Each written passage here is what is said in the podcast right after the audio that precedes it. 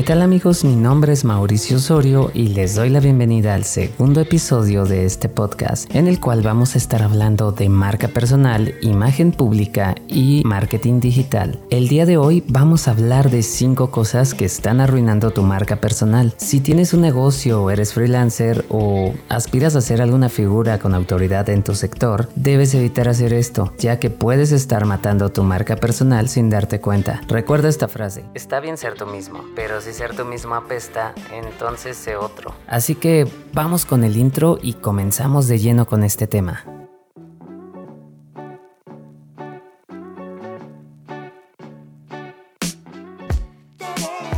Vamos a comenzar a hablar de estas 5 cosas que están arruinando nuestra marca personal y la número uno es no saber quién eres en Internet. La imagen pública es un juego en el que tú ya estás participando, tanto si ya sabías o no, tú ya estás dentro de este juego. Para saber quién eres en Internet solo tienes que hacerte la siguiente pregunta. ¿Qué publicas en Internet? Lo que pasa en Las Vegas se queda en Las Vegas y lo que pasa en Internet se queda para siempre en Internet. La diferencia es que lo que se queda en Internet es está al alcance de todos. Y hoy más que nunca, las empresas están al tanto de la actividad de sus posibles empleados. Tus potenciales clientes te van a googlear. ¿Te has googleado alguna vez para ver qué información hay de ti en Internet? ¿Eres consciente de a quienes sigues en Twitter? ¿Qué memes compartes? ¿Los comentarios que escribes? Ten cuidado con lo que publicas en Internet. En México los abuelos suelen dar un consejo. Cuando se sientan todos a comer, es mejor no hablar de religión y política. Aplica esto a tus redes sociales a no ser que quieras vivir de la polémica, en cuyo caso no tiene ningún sentido que construyas una marca personal, ya que tus ingresos dependerán precisamente de arruinar tu imagen pública. Si de verdad quieres expresar este tipo de contenido polémico, créate una cuenta personal que sea privada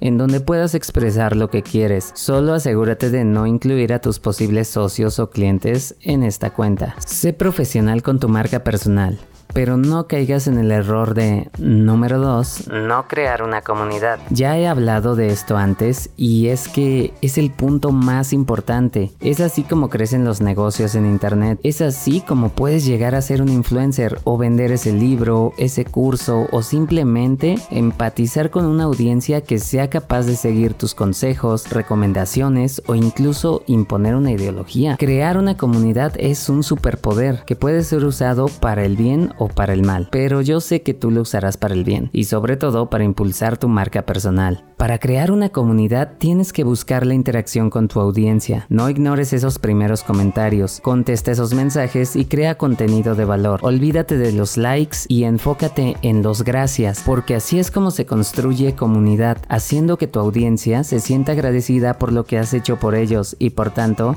quieran demostrar su agradecimiento. El número 3 es no ser auténtico. En Internet no puedes ser solo una empresa sin alma o una persona que finja ser algo que no es. Eso te puede funcionar al principio, pero tarde o temprano la gente se dará cuenta que solo estás fingiendo y se sentirá engañada. No porque estés interpretando un personaje, como es el caso de algunos youtubers como el escorpión dorado, sino a modo de forzar una interacción con una audiencia con la que simplemente no encajas. Y recuerda, ser tú mismo no se trata de tus malos hábitos. No seas cretino. El número 4 es no aceptar feedback. Cuando eres poco receptivo a las sugerencias o críticas constructivas, en lugar de verlo como un consejo, lo verás directamente como una ofensa o un ataque personal. Debes aprender a lidiar con esto o no podrás mejorar. Vivirás siempre en la terquedad y no serás capaz de corregir aquello que está perjudicando tu marca hasta que sea demasiado tarde. Cuando sientas que algún comentario o consejo te enfada, pregúntate lo siguiente. ¿Cuál es la intención detrás de ese comentario? Hacerte esta pregunta te ayudará a bajar la tensión que se genera y serás capaz de diferenciar entre el consejo de alguien que te estima y busca ayudarte y una simple crítica. En el número 5, creer que lo sabes todo. El aprendizaje continuo es pieza clave, no solo para crecer tu marca personal, sino para la vida en general. Creer que lo sabes todo solamente te estanca y lo peor de todo, te quita libertad. ¿Cómo es esto? Pues verás, si tienes la posibilidad de delegar tareas,